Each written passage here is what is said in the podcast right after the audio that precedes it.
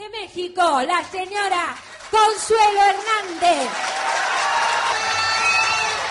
Muchísimas gracias. Tomen asiento. Muchísimas gracias. Me da un gusto enorme poder estar nuevamente en Uruguay hace no sé cuántos años. Creo que desde el, en el siglo pasado vine, ¿verdad? Sí, hace, hace mucho que no venía y me encanta volver a estar aquí. Antes que nada quiero agradecer, por supuesto, al Creador por habernos regalado un día más de vida, por tener la oportunidad de compartir con ustedes y la confianza que me han dado sus líderes, a nuestro eh, embajador doble, embajador Corona, Tim Foley, que sé que tiene grupos presentes aquí. Muy especialmente le quiero agradecer a un entrañable y viejo amigo que me hizo eh, este, el honor de invitarme, me dio el privilegio de eh, presentarme hoy este día con ustedes. Nos encontramos en el Club de Diamantes en Barcelona y Ángel de la Calle me invitó a que estuviera aquí. Muchísimas, muchísimas gracias. Ángel mm, eh, no solamente es un entrañable amigo, sino que además fue mi maestro. Eh, yo crecí e inicié el negocio escuchando muchos de los cassettes, en ese tiempo eran cassettes, eh, de Ángel. La historia de él y Maite, por supuesto, a mí me marcó muchísimo, me quitó muchos pretextos de si él lo había podido hacer con solo dos horas de comida, ¿por qué no iba a poder yo hacerlo si tenía ya todo el día, porque me había quedado ya con más tiempo? Y por supuesto también le quiero agradecer a dos entrañablísimos amigos también que quiero mucho, que son Marlene y Enrique Almeida. Un aplauso por favor para ellos. Me encanta compartir con ellos y más ahora que eh, afortunadamente, no porque querramos separarnos del Club de Diamante Americano, sino en lo personal a mí me gusta más que ahora haya un Club de Diamantes Latino porque dejaron de mandarnos a Hawái. Y ahora nos están mandando a Europa, así que se tienen que apurar. El Club de Diamantes Latino ahora es cambiable. Este año nos mandaron a la magnífica ciudad de Barcelona, que es bellísima, no se la pueden perder. Yo me regalé una semana más solamente para estar en Barcelona junto con mi hija y nos faltó tiempo para conocer y para comprar. Tienen que ir. Y el, año que entra nos vamos a Grecia y el siguiente es Praga. Así que por favor, solo nos están faltando muchísimos de ustedes. Quiero agradecer también a sus líderes, a los que felicito por su persistencia, resistencia y consistencia. Y bueno, vamos a entrar ahora en materia. Eh, vamos a hablar un poco, vamos a iniciar hoy con el Australopithecus. No es realmente el tema, pero con eso iniciamos. Eh, el Australopithecus es lo que llaman los científicos como el primer antecedente humano que hay. El no chango, pues ya. ¿Sí? Es lo que ellos eh, ya, el primer ser que ya tiene forma humana y le dan un antecedente de existencia de cuatro millones de años. Dentro del Australopithecus, bueno, pues hacen una división del Homo habilis, el Homo erectus, y el Homo sapiens. Este sería más o menos nuestro antecedente en evolución. Guapo, guapo no era. Pero aquí viene el Homo sapiens sapiens. La raza se mejoró un poco, ¿no es cierto? Ahora, ¿cuál es la relación o por qué traigo a colación al ser humano inicial, porque yo puedo imaginarme a, esos hombres prehistóricos y desde que el hombre es hombre en el planeta tuvo un problema. Y su primer problema yo creo que fue su subsistencia. Me lo imagino que aunque no tuviera mucha inteligencia, sí tenía por impulso, por instinto de conservación, la necesidad de alimentarse.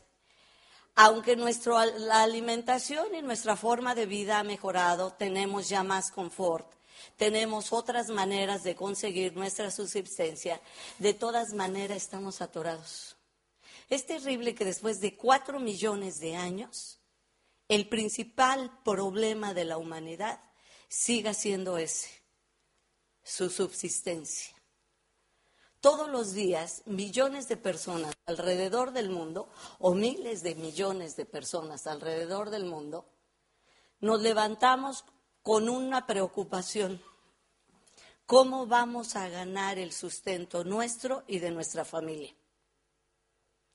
¿Cómo es posible que eh, como raza los humanos presumamos de haber evolucionado en cuanto a tecnología, en cuanto a ciencia de la salud o de cualquier otro tipo de ciencia, y sigamos atorados en nuestro viejo y rancio problema, el sustento diario.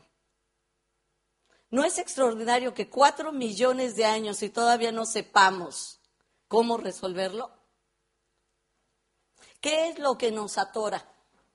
En mi opinión, si hay aquí presente un psicólogo, antropólogo o algo que se le parezca, yo le pido una disculpa. Yo no soy ni antropóloga ni psicóloga, simplemente soy un aprendiz de filósofa y en mi opinión el, motivo que nos ha atorado para avanzar como raza humana es el miedo. Hemos elegido el miedo como principal motor de nuestras acciones. Hemos elegido el miedo como el único y principal eh, inspirador de todo lo que hacemos.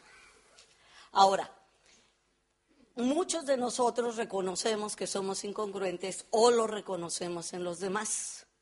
¿Qué es la incongruencia? La incongruencia básicamente es que nos dividamos en diferentes direcciones. En lugar de hacer una unidad de nosotros, nos dividimos, pensamos una cosa, sentimos otra cosa, decimos una tercera y actuamos en una cuarta dirección. La congruencia sería que formáramos una unidad al trabajar siempre con mente, sentimiento, palabra y acción dirigido al mismo punto, al mismo objetivo.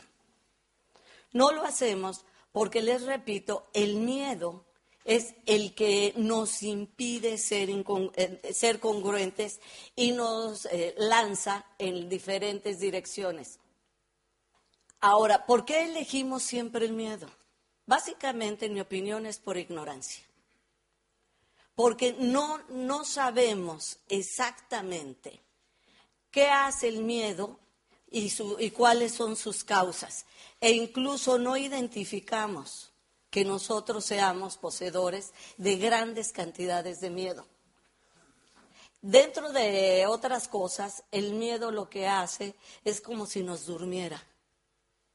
Difícilmente estamos conscientes las 24 horas o las horas que estemos despiertos de, de nuestras acciones.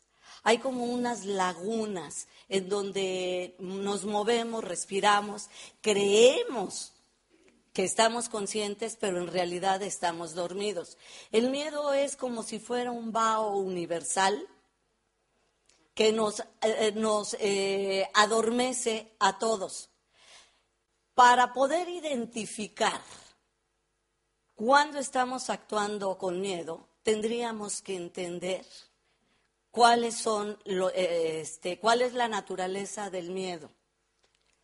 La, naturaleza del miedo básicamente es la destrucción. Aquí no, no, voy a hablar de moral, no voy a hablar de cosas buenas o malas, ¿sí? que nuestra misma condición de vida nos ha llevado a tener una dicotomía cerebral. Para nosotros todo eso bueno o malo. Y a partir de ahí generalizamos siempre, o negro o blanco, o frío o caliente. Vivimos siempre brincando de un extremo a otro. No sabemos llegar al justo medio pitagórico. Cuando Pitágoras hablaba del justo medio, tenía una profundidad enorme. No solo matemática, él realmente fue un filósofo. incursionó y dominó el área de los números, porque para él los números eran un lenguaje, una expresión, como para cualquier otro filósofo pudo haber sido la palabra. Ahora, eh, si nosotros entendemos que la naturaleza del miedo significa destrucción y muerte, sin ponerle eh, calificativo de bueno o malo, simplemente es su naturaleza, punto. Igual que la, la naturaleza del aire puede ser gas. ¿Sí? Es su naturaleza, punto. No es bueno, no es malo, es. Si nosotros entendemos que la naturaleza del miedo es destrucción, también podríamos entender que la naturaleza del amor, sin el paradigma de que amor es algo romántico. Cada vez que nosotros hablamos de amor, nos remitimos a la ridiculez de un romance. ¿Y por qué digo la ridiculez? No porque el romance en sí mismo lo sea, sino porque el cine lo ha llevado a ser una ridiculez. ¿Me explico? El tipo de amor que nosotros conocemos es muy diferente al amor del que yo voy a hablar. El amor es un poder, lo mismo lo es el miedo. Son dos grandes poderes cuya naturaleza es totalmente diferente. El miedo es destrucción y muerte. El amor es construcción y vida. ¿Por qué? Porque así es. Aquí no hay religión, no hay moral, es simplemente un analizar fría y objetivamente la naturaleza de algo. De la misma manera que un científico destriparía una rana y descubriría que de un lado tiene los pulmones y de otro lado los intestinos. Punto. Es objetividad y va a reconocer la naturaleza de la rana. Igualmente yo los invitaría a que lo vieran de esta manera. Ahora, es, importante para poder llegar a, diferenciar y entender esta naturaleza, entender que la emoción eh, la reconocemos como ser negativo. ¿Por qué quiero diferenciar esto? Porque tendemos mucho a confundir emociones y sentimientos. Y son dos cosas totalmente diferentes. La emoción es un derivado del miedo. El sentimiento es un derivado del amor. ¿sí? Lo vamos a manifestar de manera diferente. Si nosotros entendemos que cada vez que sentimos un derivado del miedo, estamos sintiendo una emoción y que cada vez que sentimos un derivado del, del amor, sentimos un sentimiento, entonces podemos entender que el sentimiento raíz, el sentimiento padre raíz es el amor y la emoción padre raíz es el miedo. De ahí vemos todos sus derivados. ¿Por qué estoy hablando de esto? Bueno, básicamente porque el tema que quiero hablar hoy un poco es inteligencia emocional. ¿Qué es la inteligencia emocional? Antes de entrar en eso, quisiera que nos remitiéramos nuevamente al Australopithecus.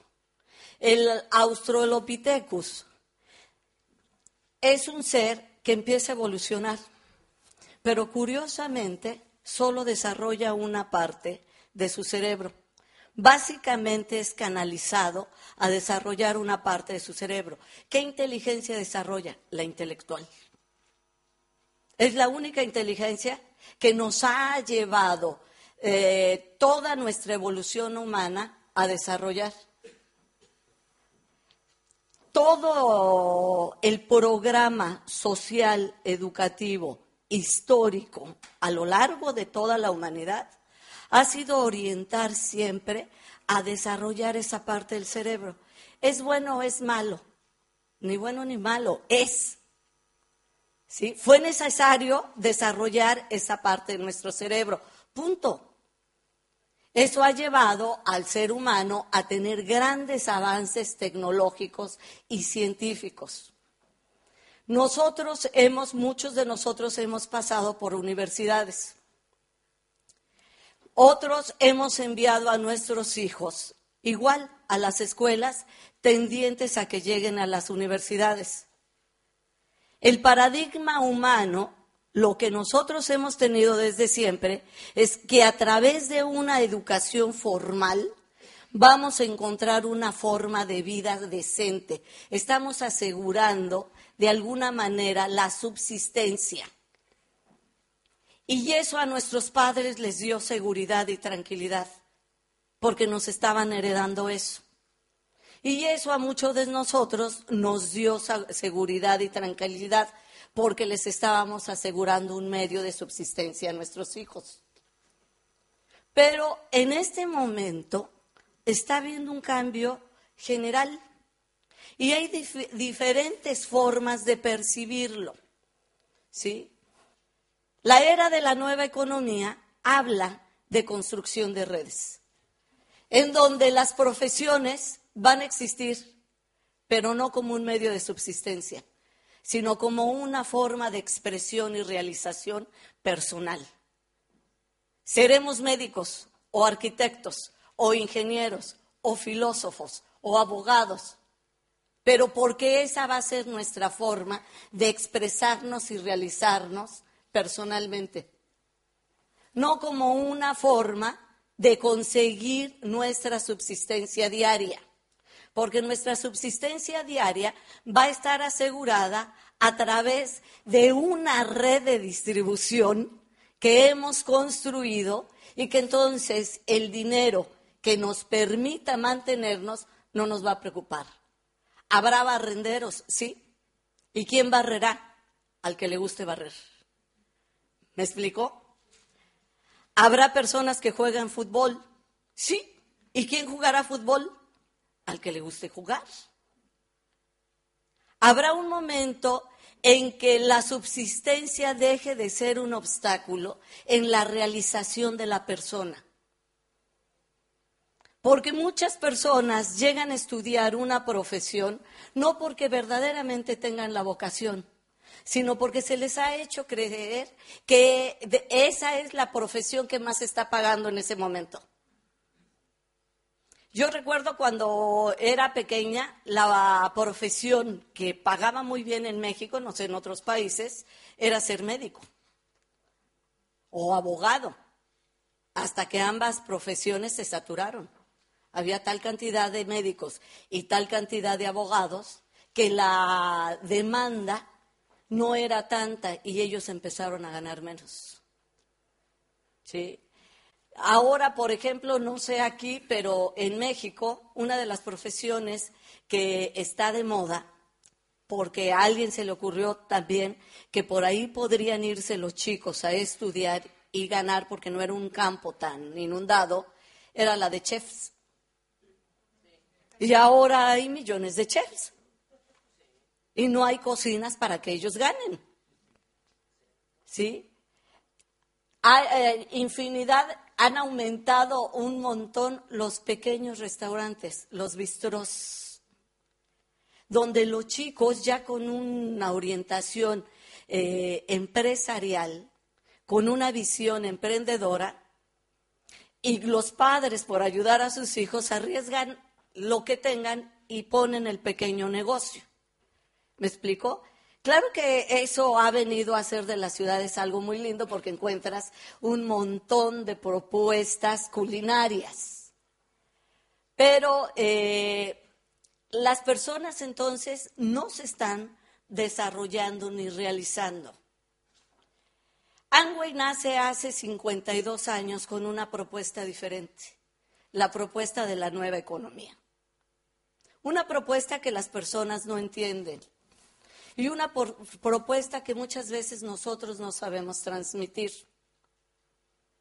Estoy hablando específicamente de la inteligencia emocional porque me gustaría compartir con ustedes que es necesario que nosotros empecemos a indagar en ese camino, que empecemos a preocuparnos por desarrollar nuestra inteligencia emocional. ¿Por qué?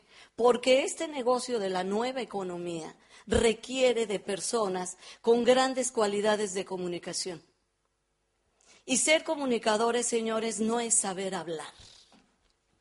Ser comunicadores es saber transmitir. Son dos cosas diferentes. ¿Sí? No es facilidad de palabra lo que una persona necesita para construir grandes redes en este negocio. Es una gran habilidad de transmitir y conectarse con el otro. ¿Qué es lo que está transmitiendo? Está transmitiendo un mensaje no hablado, no verbal. Cuando nosotros poseemos esa habilidad de transmitir un mensaje no verbal, pero que es común a todos, en ese momento nosotros enganchamos al otro para que él pueda descubrir lo que le estamos proponiendo. Ese mensaje no hablado puede ser definido por algunos como entusiasmo, pero entusiasmo no es euforia. Entusiasmo, los griegos lo definieron muy bien. Teos es Dios, soma es cuerpo, es una energía divina dentro del cuerpo. Pero esa energía divina no proviene de la mente intelectual. La mente intelectual es racional, analítica y fría. Es por eso objetiva. En tanto que la inteligencia emocional se da en otra área del cerebro, en la mente emocional.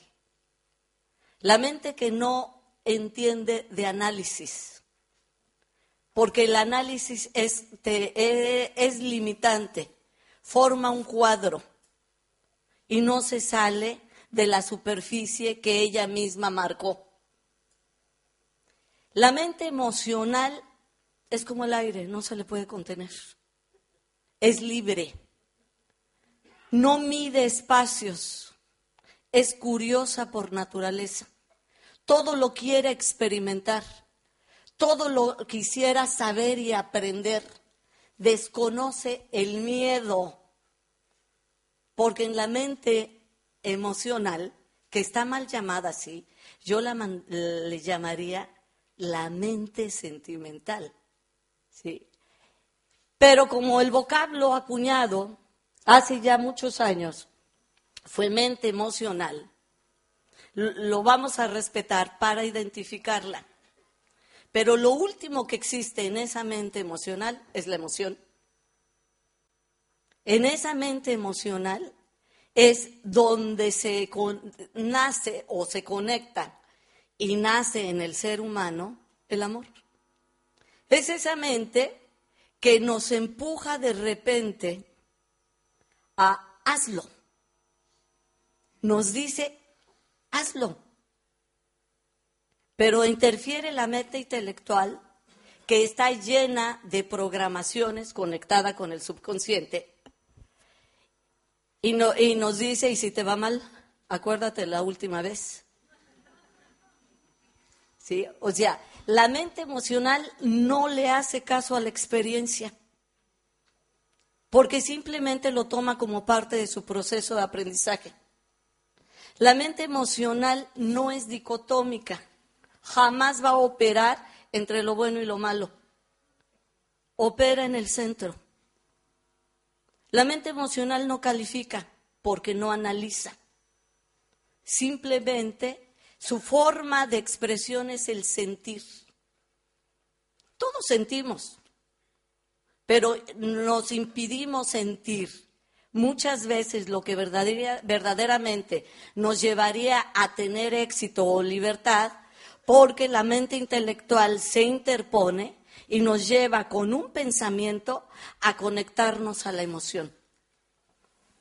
La mente intelectual es la que piensa, la que trae el recuerdo y ese pensamiento negativo conecta inmediatamente a la emoción de algún derivado del miedo. Las características del miedo y las características del amor por ejemplo, el altruismo, que es una característica del amor, tiene en contraposición a una característica del miedo que es el egoísmo. Y cuando nosotros actuamos en este negocio con egoísmo, es verdaderamente agobiante el negocio. ¿Cuándo actúo con egoísmo? Si yo voy a, una, a presentar este, un plan, poseída de mi eterno y adorable yo, entonces yo voy a presentar el plan hablando de mí. ¿Me explico? Pero además poseída por mi propio interés. A mí no me interesa el otro. Me interesa que entre porque me sirve. No me interesa servirle. Me interesa que se sume a mi proyecto por lo que yo voy a alcanzar. Y cuando nosotros hacemos eso, invariablemente fracasamos. ¿Por qué? Porque el otro tiene otro maravilloso yo. Y su yo se va a resentir. Porque no le estás permitiendo que se exprese. Habemos algunas personas que nos encanta no solo el sonido de nuestra voz, sino que nos encanta lo que nosotros somos. Y si hay que hablar de algo interesante, ¿por qué no hablamos de mí? Pero ese mismo punto de vista lo tiene el otro. Entonces, si yo quiero transmitir un mensaje, necesito hablar del yo del otro no de mi propio yo. Si yo soy profesional de mi negocio, voy a, aprender primero que yo no voy a inscribir a una persona, sino voy a ofrecer una oportunidad. Y aunque ustedes no lo crean, esa perspectiva va a procurarme salud mental, emocional ¿Cuántas veces no hemos salido de presentar un plan con un sentimiento de culpa? Y nos vamos flagelando porque lo hicimos mal. Yo tenía que haber dicho esto, tenía que haber dicho lo otro, es que me salió mal aquí, es que yo no sé por qué no traje esto. ¿Sí? Y el negocio en ese sentido empieza a ser una carga, un desgaste. Y esta carga y este desgaste emocional lo empezamos a transmitir a los demás. Todos percibimos lo que el otro siente, aunque no nos lo diga. Y si yo me presento a dar un plan con esa calidad emocional, el otro lo último que quiere es tener una carga emocional similar a la mía. ¿Me explico? Quizá esto les pueda ir dando un poco la razón de por qué no avanzamos. Yo les admiro la permanencia. Les admiro la resistencia. Pero señores, es tiempo de correr. Ustedes lo pueden hacer. Y lo pueden hacer si aligeran las valijas. Es necesario que se quiten lo que van cargando con los derivados del miedo. Es muy fácil hacer el negocio cuando lo, comprendes y cuando lo puedes disfrutar. Yo esto se lo escuché tanto a, a Dexter Jaeger que me costó muchos años entender cómo se podía disfrutar este negocio. Porque para mí era mucho trabajo, mucha carga, estaba teniendo muchos resultados, pero no lo disfrutaba. Hasta que entendí. Cuando tú no actúas con el miedo y actúas con, con su opuesto complementario, porque además no son enemigos, existen porque se necesitan. El amor se alimenta del miedo.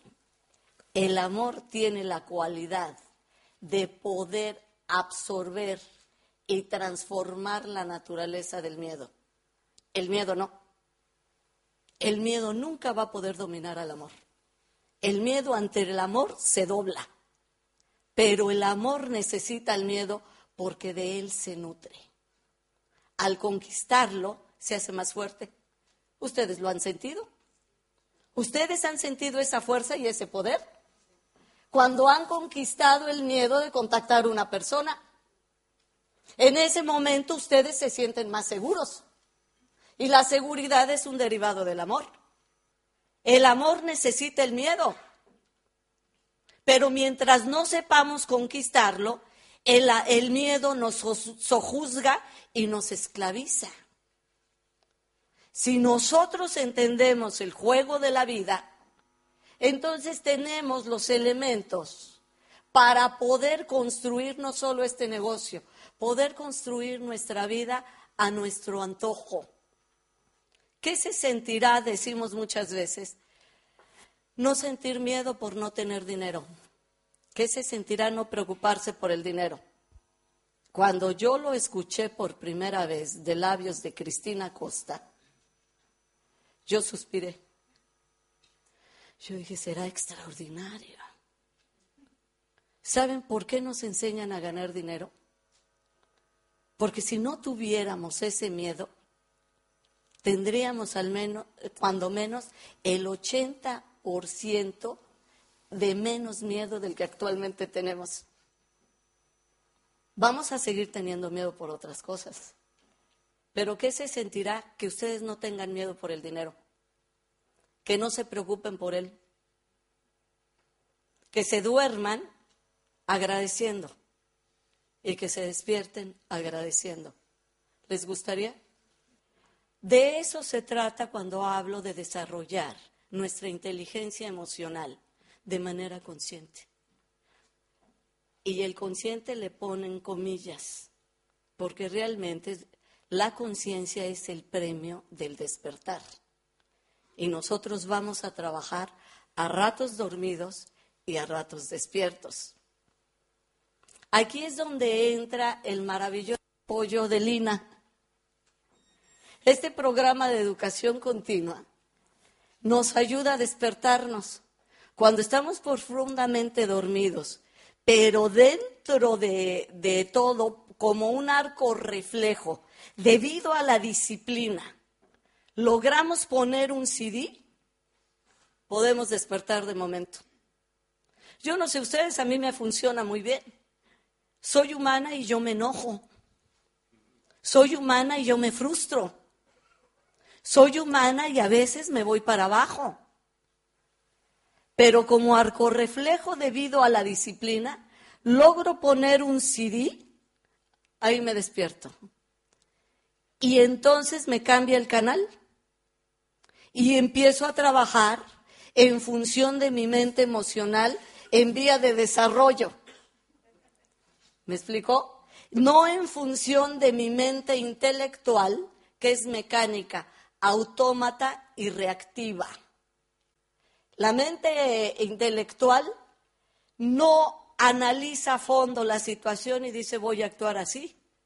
Dentro de la mente intelectual, conectada a la mente subconsciente, hay reacciones. Si me hacen esto, yo fui programada para reaccionar así. Si encuentro este obstáculo, yo fui programada para reaccionar de otra manera. Entonces, no estoy actuando, estoy reaccionando. En la mente eh, emocional, tú no reaccionas, tú accionas inspirada por un sentir. Y ese sentir tiene todo menos miedo. Entonces, fíjense, la fe, que es un derivado del amor, se contrapone a la duda. Muchas veces queremos hablarle a alguien nuevo que vemos la posibilidad de, este sería buenísimo para el negocio. ¿Sí? Pero inmediatamente mete su sombra la mente intelectual y dice, ¿y si te dice que no? Yo no le veo que tenga ganas. Es más, me dijeron que es una persona muy soberbia. No, mejor luego le hablo. La fe no analiza. La fe te dice, hazlo. Y si nosotros le hiciéramos caso, vamos, eh, conversamos con esa persona y descubrimos que es una persona con, con los mismos miedos y las mismas necesidades que cualquier otro ser humano. Muchas veces preferimos contactar personas de muy bajo nivel económico que nosotros tendríamos que entender, no es que sean buenas, no es que sean malas. ¿sí? No trabajemos con esos términos. Una persona de bajo nivel económico, simple y sencillamente, si tiene muy mal nivel, eh, muy poco poder adquisitivo, habla de que tiene muy baja autoestima. Es en esos términos que lo deberían de ver. Y una persona con muy baja autoestima nos va a costar años rescatarla. No es que no queramos ayudar a ese tipo de personas. Háganlo, pero no que sean todos sus prospectos. Tomen el reto con uno o dos, pues. Probablemente 10 años yo lo he hecho. He asumido retos en grupos que por eso no crezco. ¿Sí? Porque, porque es ir ayudándolos a través del programa de educación continua, del INA. Es ir ayudándolos a que mejoren día con día su autoestima, su autoconfianza, a que reconozcan que ellos son una fuente inagotable de poder constructivo, pero lleva tiempo. ¿Por qué preferimos este tipo de personas? Porque nuestra propia autoestima nos impide enfrentarnos a alguien en mejor posición que nosotros. ¿Me explicó? Alguien en mejor posición que nosotros, incluso que tenga un poco de éxito, que entendería más rápido el negocio precisamente por eso, porque tiene una visión emprendedora y por eso está acá. ¿Por qué no nos atrevemos? Porque nos da miedo, porque dudamos, porque además nuestro yo nos impide acercarnos al yo de él porque el yo de él lo imaginamos como un gran perrote. Y nosotros somos un pequeño chihuahueño. Pero si dejáramos de pensar en función de nuestro yo y pensáramos en función del tú, esto es algo que yo llamo la cultura del tú. Algún día lo voy a publicar. Está registrado ya, pero todavía no lo publico. Sí. Para mí es un sueño llegar a la cultura del tú, en donde nadie piensa en su yo, solo piensa en tu tú. De manera que si vamos manejando y tú quieres pasar porque llevas prisa, yo freno. Y te digo, pasa tú. De manera que si tú vas cargando algo pesado y no puedes entre bultos y niños, y yo llevo libre las manos, pienso en tu tú. ¿Cómo sería la sociedad así? ¿Cómo sería un mundo así? Porque si yo pienso en tu tú, los demás van a pensar en mí. ¿Me explico? ¿Qué es lo que obstaculiza el desarrollo de una sociedad como la que les estoy describiendo? El yo. Es primero yo yo tengo prisa, yo llego primero. ¿Sí? Yo tengo necesidad, yo tomo el lugar. Si yo pienso siempre en mí, ¿qué están haciendo los otros? Y lo más curioso es que nos hemos convertido en pequeños islotes, aislados unos de los otros, sin interconexión, porque el yo como su naturaleza es el miedo, siempre tiene miedo. Les recomendaría una práctica para empezar a perder el miedo. Actúen en función del tú. Y este negocio va a empezar a ser divertido. Vamos a auspiciar, vamos a presentar. Eh, no ofrezcan el negocio, preséntenlo. Preséntenlo como una maravillosa oportunidad. No voy con el afán de que mi yo crezca. Voy simple y sencillamente con la misión. Fíjense, cambié la palabra afán a misión. El afán desgasta y cansa. Voy con la misión de transmitir mi mensaje. Esto tengo para ti. ¿Te interesa? No, perfecto. ¿Te interesa? No, perfecto. ¿Te interesa? No, perfecto. Este es mi reto. Personas que ah, tienen un ego más grande que el mío. ¿Por qué? Porque quiero empezar a perder el mío. Nada más que ojo, si ustedes no están conscientes con esto, el ego no disminuye porque lo pateen, ¿eh? puede crecer, pero en sentido contrario. Estoy perdiendo la soberbia, pero empiezo a cultivar sentimiento de víctima. No, pero es que a mí me pasa tantas cosas, es que si yo te contara, es que tú no sabes mi vida, porque yo, porque yo he sufrido, yo me he lamentado, yo esto, nadie me escucha, todos me atacan. ¿Conocen a alguien así? Espero que no sea el que ves en el espejo. Yo no veo, esta persona tiene mucho dinero, lo más seguro es que nos interese, ha de comprar marcas muy finas, eh, capaz que se ríe de mí. ¿Qué alimentaste ahí? El temor. Ahora el temor te va a sojuzgar más. Cada día vamos a poder movernos menos, ¿sí? Porque el temor ya hizo presa de nosotros. Algunas de las cosas que más este, usamos dentro de los derivados del amor en este negocio, bueno, pues es que todas. El equilibrio y su eh, contrario, que sería el desequilibrio, la confianza y la desconfianza. Este, la confianza, por ejemplo, es un bien que necesitamos. Necesitamos incluirlo dentro de los bienes de nuestra vida. Vivir con desconfianza es horrible.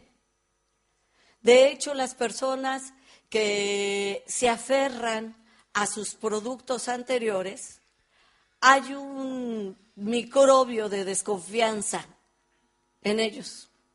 Porque si tú tienes confianza en este negocio, lo primero que haces es, si no quieres tirarlos, regálalos. Yo los tiro porque digo, los regalo y pierdo un cliente. ¿Sí? Entonces yo los tiré. Tiré, hasta mi perfume, que era muy famoso en ese tiempo. Y para no incurrir eh, en, este, en que yo me arrepintiera, lo vacié definitivamente al lavabo. Porque ves que luego tiras algo a la basura y a la media hora estás, no, pues si me costó tanto. No, mejor, mejor me lo acabo, total. Después lo compro y compro hasta dos. No, yo lo vacié. ¿Sí? Entonces, si tú tienes confianza en ti, es probable que, eh, que estés teniendo desconfianza en los otros. A mí me pasó eso. Mi problema nunca fue que yo desconfiara de mí. Yo sabía mi capacidad. Yo crecí escuchando que podía hacer cualquier cosa que me propusiera. Mi mamá siempre me repitió, eres muy inteligente. Tú puedes hacer cualquier cosa. Grandes cosas te esperan. Pero también me fui al otro extremo, entonces me ensorbecí. A un punto que mi problema no era yo, mi problema era, ¿y estos podrán? Si uno no confía en el que tienes enfrente, fíjense, yo recomiendo no te vayas a personas de menos poder adquisitivo, pero no quiere decir rehúyelas. ¿Me explicó? Te digo, no las busques, pero si la vida te las pone enfrente, dales el plan. No desconfíes de que ellos no puedan, porque la mejor manera de destruir la posibilidad de alguien es que tú albergues en tu mente que éste no puede. Yo confío en que alguna vez en la sociedad del tú, nos fortalezcamos unos a los otros. Que cuando alguien esté haciendo algo incorrecto, en lugar de desaprobarlo, lo vamos a voltear a ver, pero para pensar de él de la mejor manera. Le ayudaríamos mucho a la otra persona. Él recibiría ese mensaje no verbal, alimentaría su inteligencia emocional y empezaría a caminar en el sentido de la actitud correcta. Yo llevo algún tiempo haciendo eso con mis grupos. Al que sé que no da planes, pero me miente. ¿Les ha pasado eso? Que les haces una verificación y ¿cuántos planes diste? Como diez. Y tú la primera vez se lo puedes creer, pero después de que ha dado 10 durante 40 semanas, dices como que algo está fallando, ¿no? Y le buscas, ha de ser por los seguimientos. ¿A cuántos les hablaste de esos 10? Bueno, algunos no los encontré, otros se cambiaron ya de casa, a casi todos, pero ninguno quiso. ¿Ves que todo el mundo te dice luego, luego? En un principio, soy humana, con cero inteligencia emocional, por eso estudié ingeniería. Si yo hubiera tenido la inteligencia emocional desarrollada, no estudio ingeniería. Hubiera estudiado cualquier otra cosa artística. Porque por eso los artistas antiguamente eran tan respetados, porque eran los que estaban más cercanos a Dios, por su sensibilidad. El genio no es gratuito. ¿Sí? El genio es un don. Y habla de una inteligencia emocional enorme. Por eso es sensible. El poeta, capaz de transformar la palabra rústica en algo bello. Yo no tenía inteligencia emocional, por eso estudié ingeniería. Y entonces cuando pasaba eso, que hacía una verificación y yo me daba cuenta, uno, que me estaban mintiendo. Dos, que tenía un aragán enfrente. Tres, que además era un aragán eh, fantasioso. Fíjate, ¿tú crees que esa persona iba a crecer con tan maravillosa offline? Que albergaba una total y absoluta desconfianza sobre el individuo. Por supuesto que no. Ahora, transfiéranlo no a un downline, transfiéranlo a algo más trágico, un hijo. Cuando les tenemos enorme desconfianza y los acusamos mental y emocionalmente de algo que a lo mejor no existe en ellos, pero que nuestros miedos programados nos obligan a ver. ¿Quién sabe con quién has de andar y quién sabe que te andas metiendo? ¿Me explicó? Un hijo no puede crecer así, de la misma manera que no lo puede hacer un downline. Ambos se van a revertir. Y, si nosotros, eh, si él tiene la inclinación de irse para un lado y nosotros lo empujamos mental y emocionalmente, claro que se va a ir para allá. La caña se va a quebrar del lado que nosotros la doblemos. Si él tiene esa tendencia, pero nosotros fuéramos inteligentes emocionales, y lo viéramos no como aparenta ser, sino como sabemos que cualquier ser humano es. Y lo viéramos recto, con la actitud correcta, esa persona empezaría a prosperar. Entonces nuestros grupos dejarían de ser lo que son. Yo no quiero ofender a nadie y le pido disculpas a todos ustedes si lo que voy a decir o lo que estoy diciendo eh, lo sienten como un ataque frontal. En todo caso, les pido que sientan ese ataque después de que me haya ido, para que no me hagan nada. Desde el hotel, el aeropuerto, las veces que he venido, todas las personas en los restaurantes, todos afuera. ¿Sí? Generalmente ellos dicen, es que aquí eso no va a funcionar. Es que estamos muy atrasados. En fulano de tal país sí, porque allá son más avanzados. Pero aquí no. Bueno, tampoco se sientan muy importantes, no son los únicos. Sí. En México lo decimos igual, somos tercermundistas. Eh, hace décadas el gobierno hizo un intento para cambiar la percepción del mexicano con una campaña publicidad enorme que decía lo, lo que está hecho en México, lo hecho en México está bien hecho. Y el populus lo cambiamos rápido.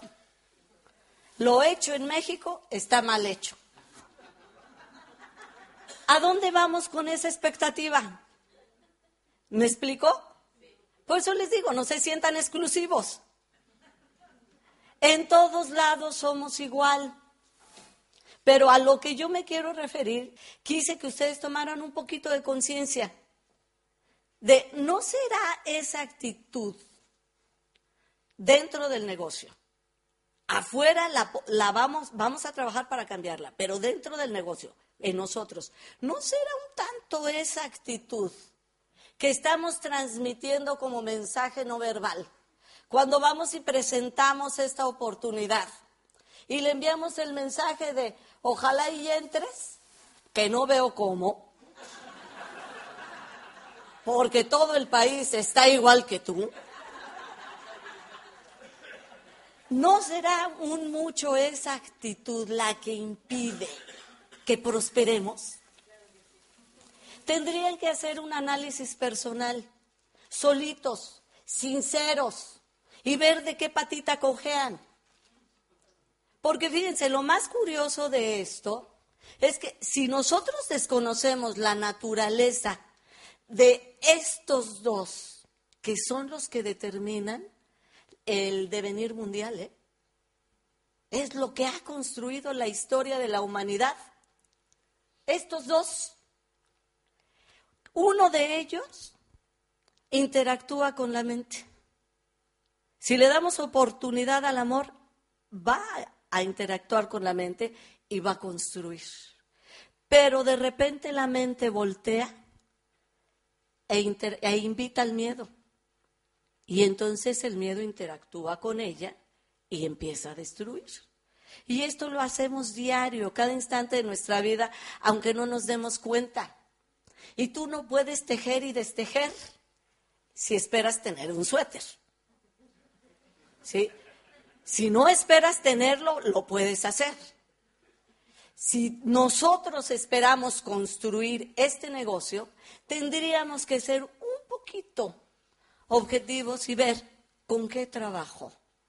Trabajo desde el punto del yo, con qué tejo, con la fe o con la duda, con valor o con temor, con armonía o inarmonía, equilibrio o desequilibrio, justicia e injusticia, bondad o maldad. No, yo soy bueno. Señores, la maldad también es manipulación. ¿Sí? Manipular un grupo para que él crezca en favor mío, ahí hay un absoluto egoísmo y total maldad, porque no estoy pensando en él. Trabajo con honestidad, con entusiasmo o desánimo, con disfrute o agobio. ¿El negocio es pesado para mí? Ay, es que tengo que ir a dar un plan. Y ya hace un frío. Pero ya me comprometí. Puede haber responsabilidad, o sea, respuesta al compromiso, pero no hay gozo. Con acción o con inercia. ¿Estoy de verdad actuando o estoy permitiendo que el tiempo pase? Con planeación o improvisación. Llego al plan y chispas, ¿no tendrás por ahí unos algodoncitos? Voy a hacer una limpieza facial y se me olvidaron. ¿Sí?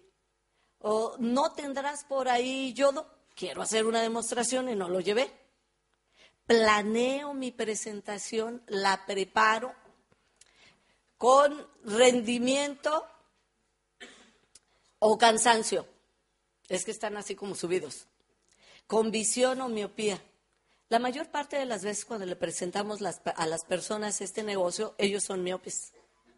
¿Por qué son miopes? Porque trabajamos con todas las características del miedo. Ustedes pueden ver que cientos, miles, millones de chicos alrededor del mundo salen de las universidades y salen con el mismo temor en los ojos. Temor de que les den empleo, de que no los acepten o que les ofrezcan muy poco. Ellos no van con la seguridad de, no, yo, poquísimos, ¿eh? Hay algunos, pero la universidad no alimentó esa, esa inteligencia. Todas las escuelas, coincido con Bobadilla, todas las escuelas están orientadas por sus propios programas a desarrollar la inteligencia intelectual. ¿Es malo eso? No, no se trata de salir a incendiar a nadie. ¿Me explico? No es malo. En este momento es necesario desarrollar la otra inteligencia, la inteligencia emocional para que equilibre, para que le dé balance, para que el mundo no se vea perdido como lo vemos ahora, para que todas esas situaciones que nosotros quisiéramos que no existieran, dejen de existir. Estamos así porque estamos en total desbalance. Hay un peso intelectual enorme, pero no sabemos sentir. Nos da miedo, porque eso es el objetivo del miedo, del ego. Nos da miedo sentir. Es insultante para muchos científicos sentir. Para muchos técnicos, sentir. Es signo de debilidad desconocen que es la brújula perfecta y exacta que puede marcar tu camino y que te va a llevar además por un camino sencillo, plácido, perfecto. Pero como no sentimos, sino solo pensamos, y como la mente es cambiante porque interactúa con uno y interactúa con otro, entonces la mente nos confunde. Ella misma se confunde y alberga duda genera temor. Si nosotros nos damos la libertad de sentir, podríamos llegar a algo tan maravilloso como la creatividad. Seríamos creativos con este negocio. Cuando alguien disfruta lo que está haciendo, crea, inventa, realiza, prospera. Acuérdense que la única desgracia de cada país son los habitantes que tiene. Si nosotros queremos un país próspero, comencemos con nosotros mismos, comencemos con nuestra familia. Practiquemos la cultura del tú en nuestra propia familia, pero no en el estilo abnegado y sufrido de la madre mexicana de las películas mexicanas. ¿Sí? De cómanme a mí, o sea, el síndrome de la tarántula. De bueno, no hay nada que comer, cómanme a mí. Sí saben que las tarántulas se dejan eh, devorar por sus propias crías. En cuanto ellas nacen, el primer alimento que tienen es el cuerpo de la madre. O sea, eso es anularse.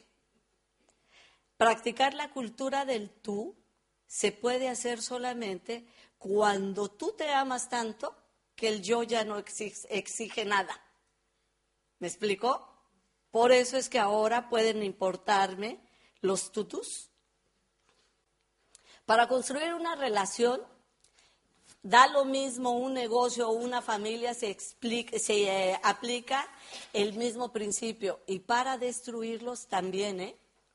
La actitud la definiríamos que el éxito de lo que hacemos es 99% actitud, considerando que la actitud es una mezcla de lo que pensamos y lo que sentimos.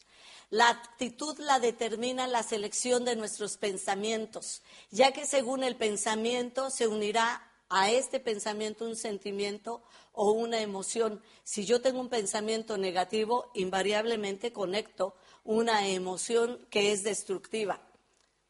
A lo largo de nuestro día tenemos alternativamente pensamientos positivos y negativos. Llegamos a desarrollar lo que llamaríamos el síndrome de Penélope. Penélope tejía y destejía un manto que nunca iba a terminar. Así hemos hecho nosotros este negocio. Yo conozco muchas, muchas personas a las que no podemos acusar de que no trabajan. Trabajan, pero su propia actitud destruye. ¿Qué pasa dentro de nosotros cuando conocemos este negocio? Aunque estamos divididos, podemos llegar a, sacar, si conocemos la naturaleza del miedo, todo aquello que nos está dividiendo el INA, les repito, es un apoyo porque nos está despertando junto con los libros. El libro es el único que te puede decir realmente lo que eres, lo que nos puede decir lo que somos y no le podemos discutir. ¿sí? A ver, agárrate al, al autor y empieza a discutirle. En cambio, si te lo dice una persona, tú, uno empieza a justificarse y a defenderse. Una buena práctica de empezar, además de que practiquen la cultura del tú, además de que piensen en el otro, por ejemplo, ahorita que vi estos este, incentivos tan maravillosos, cualquiera podría calificar a Esmeralda si en lugar de pensar en calificar a Esmeralda con el yo, o sea, yo voy a calificar a Esmeralda, ¿sí? Utilizar el tú. Lo único que tienen que hacer es buscar a tres a quienes ayudar para que ellos califiquen al 21. Si ustedes se salen del yo y ven el negocio desde el tú, ustedes eh, eh, es más posible que avancen. ¿Por qué? Porque van a dejar de tener el sentimiento, la emoción del afán. ¿Sí? Tenemos que apurarnos y transferirla al otro. Es que tienes que hacer esto y transformarte en jefe. Y si el otro no hace, entonces tú te frustras. ¿Por qué? Porque me estás impidiendo conseguir lo que yo quiero. Yo tenía casi el bono de Esmeralda, pero por tu pereza. Entonces manipulamos, ideamos tonterías, llevamos a las personas a comprar productos de más porque quiero mi calificación. Manipulo las calificaciones. Agoto al otro. Y el otro, en justo desquite, vaya agota a los que tiene abajo. ¿Sí? Entonces llega un momento en que nadie hace nada. Todos están paralizados por el afán de, pero con el agotamiento interno de la exigencia del otro. Si tú enfocas, yo te voy a ayudar para que califiques al 21. Te voy a ayudar a ti, a ti y a ti. Y entonces enfoco mi esfuerzo, mi trabajo, no es el del otro, ¿eh? Hacia que ellos prosperen. Si alguien se para, yo no me frustro. ¿Por qué? Porque entonces me vuelvo creativo. Y les digo, hagamos esto. Tú trabajas por acá, yo puedo trabajar aquí, ¿sí? Yo voy a, hablar con esta persona, vamos a revisar a todos quienes pueden ajustar sus 150 o sus 300 puntos, hagamos algo para que todos lo tengan. O sea, nos volvemos creativos, pero no manipuladores ni explotadores. Trabajar en función del tú me quita una carga emocional enorme. Y además podemos hacer algo que yo aprendí muy al principio, que desafortunadamente no recuerdo el nombre de ese extraordinario diamante, un diamante muy viejitito que llevaron a México, que él decía, tú pone el trabajo, que Dios pone el resultado. Yo como lo aprendí, me quité esa carga emocional. Cuando termino de dar eh, una verificación o un plan o lo que sea, yo digo, Señor, el trabajo está hecho. Ahora te toca a ti. Y me quito todo. Me voy feliz. Ya terminé. Me queda muy poquito tiempo, así que este, voy a hablar un poco del amor. Hablar, amar tu sueño es lo que de manera instantánea te va a dejar los derivados del miedo que estemos practicando por costumbre, en los cuales nos estemos apoyando por costumbre. El sueño radica en la inteligencia emocional, en esa parte de la mente. Por eso es que cuando uno le pregunta a una persona, ¿tienes un sueño? Muchas veces, como yo, dice no. Yo contesté eso. ¿Por qué? Porque yo estaba instalada en la mente intelectual, analítica. Para mí la otra mente ni existía, o por ahí, yo veía que otros por ahí más o menos se movían. La inteligencia emocional tiene en la cúspide al sueño. El sueño es como una gran estrella o un pequeño sol que ilumina el camino del que lo observa. Si ustedes se transformaran en grandes soñadores, podrían transformarse en grandes comunicadores.